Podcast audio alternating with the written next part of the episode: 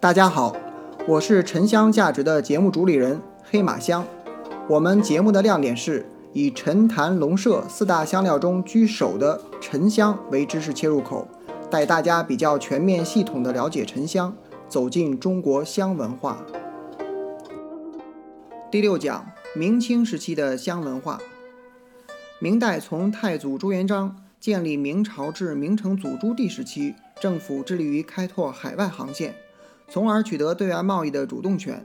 明永乐三年（一四零五年）起，郑和率领两万余人的庞大船队七下西洋，船队最远到达非洲东海岸，沿途用丝帛、瓷器、茶叶等中国特产，与南洋、印度洋沿岸，包括波斯、阿拉伯等三十多个国家进行货物贸易。香料便是交易回来的主要商品，包括檀香、龙脑、乳香、木香、安息香、没药、苏合香等。除了供宫廷使用外，大部分被销往全国各地。明代是中国用香历史发展的成熟时期，香的使用更为普及。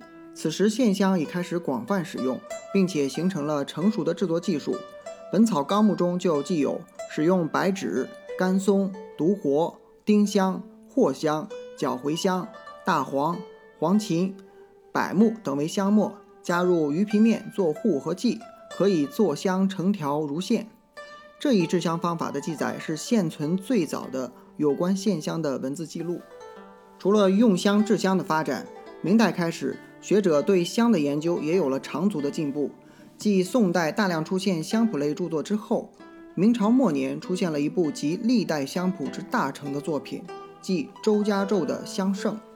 周家胄字江左，扬州人。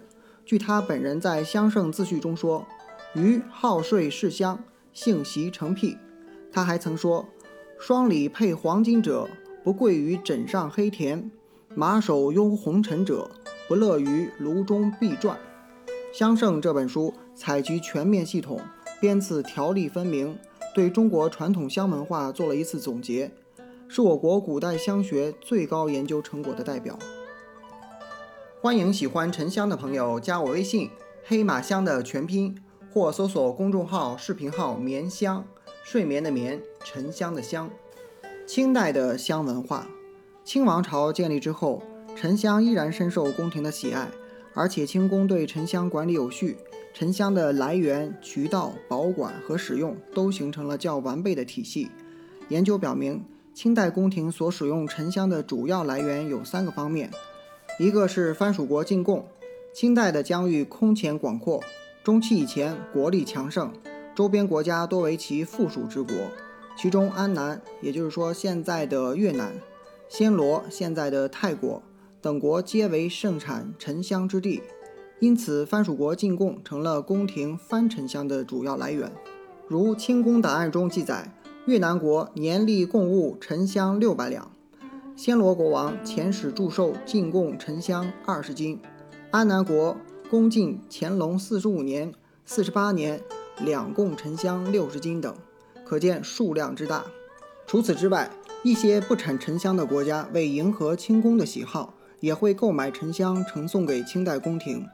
清代宫廷用香的另一来源是官员进贡。历史上，官员进贡由来已久。据考，始自税赋制度建立后，逐渐演变成地方官员向中央进献土特产的人土做贡的进贡制度。沉香作为两广及海南等地的特产，自然成为当地官员进贡的主要物品之一。据史料记载，康熙年间，广东布政司每年需采办沉香一百斤。到乾隆年间，则涨到每年三百斤之多。据上述进贡外，每逢节庆如元旦、万寿等，地方官员也会借此向宫廷进献沉香。当然，一些非沉香产区的官员也会购买沉香进献宫廷。清代宫廷沉香还有另外一个来源，就是宫廷的采买。采买由清宫管理香料的广储司茶库负责采办交进。据统计。宫廷采买沉香的数量在全部所进沉香总量中所占比例不大，且多集中在清前期。清中期以后，随着国力的日渐衰落，宫廷采买的沉香越来越少。清代宫廷对于收进的沉香，有广储司茶库、户部颜料库和造办厂三个库房分别存放管理。清宫沉香的使用大概分为以下六个方面：月例用香。所谓月例用香，是指宫中每月按一定数目向皇太后、皇后及嫔妃们等发放沉香。如档案记载，慈禧、慈安两太后月例各自为中沉香四两。除后妃们有月历外，宫内各宫殿场所也均有沉香的月历。由此可见，月历用香是宫廷中沉香的主要分配方式之一。熏香，清宫使用沉香时，往往是将原料劈成小块的沉香丁。再放入香薰中使用。除此之外，清宫还会将沉香与其他材料一起制成合香。清宫合香常常是以沉香为主，配以麝香、乳香等制成合香香饼。后妃们的月历沉香多数都是用于熏香的。入药主要是由御药房和造办处药作，根据沉香的药用功效配置好成药，以备帝后不适时服用。宫中用沉香配制的平安丸，也曾赏赐给疆场征战的将领。如雍正六年赏赐在西北征战的将领，共用平安丸八万九千七百枚。祭祀，清宫还将沉香广泛应用于各种祭祀场所，如作为供奉祖先的奉先殿，在各种祭祀活动中就使用大量的沉香。而且雍正以前，奉先殿月历所用为中等沉香。到乾隆时期，则改用上等沉香。赏赐沉香常被清代皇帝作为赏赐赐给王公及大臣，所赏赐沉香多为扳指、手串、朝珠等小饰物。制成器物，沉香器物的制作多由清宫造办处来完成，其所作器物主要分为两类：一类为手串、手镯、朝珠、扳指等饰物；一类为山子、佛像、笔筒等陈设。清宫沉香的熏燃器具主要有香炉、香薰、香盒、香盘、香叉、香筒，以及香尺、香柱等辅助工具。其材质工艺有金属、瓷、画珐琅、掐丝珐琅等。在清宫，特别是重大典礼上，往往都是多种香具同时使用。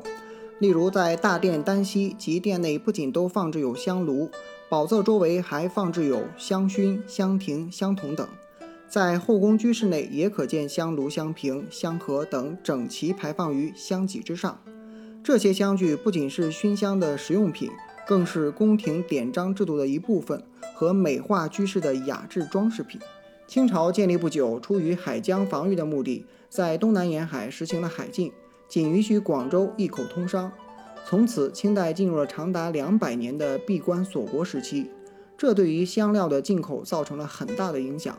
从清代中期开始，国势日渐衰退，民生日渐凋敝，社会受到了前所未有的外国列强的冲击，传统文化也受到了西方文明的严峻挑战，使得香文化在中国不可避免地出现了逐渐没落的趋势。尽管在一些清代宫廷档案文献中也不乏有详实的皇室及宫廷用香的记载，但纵观明清时期中国香文化的历史。还是呈现出了一个由鼎盛到逐渐衰落的过程。感谢本节目的作者刘岩和冯玲英老师，感谢您的收听。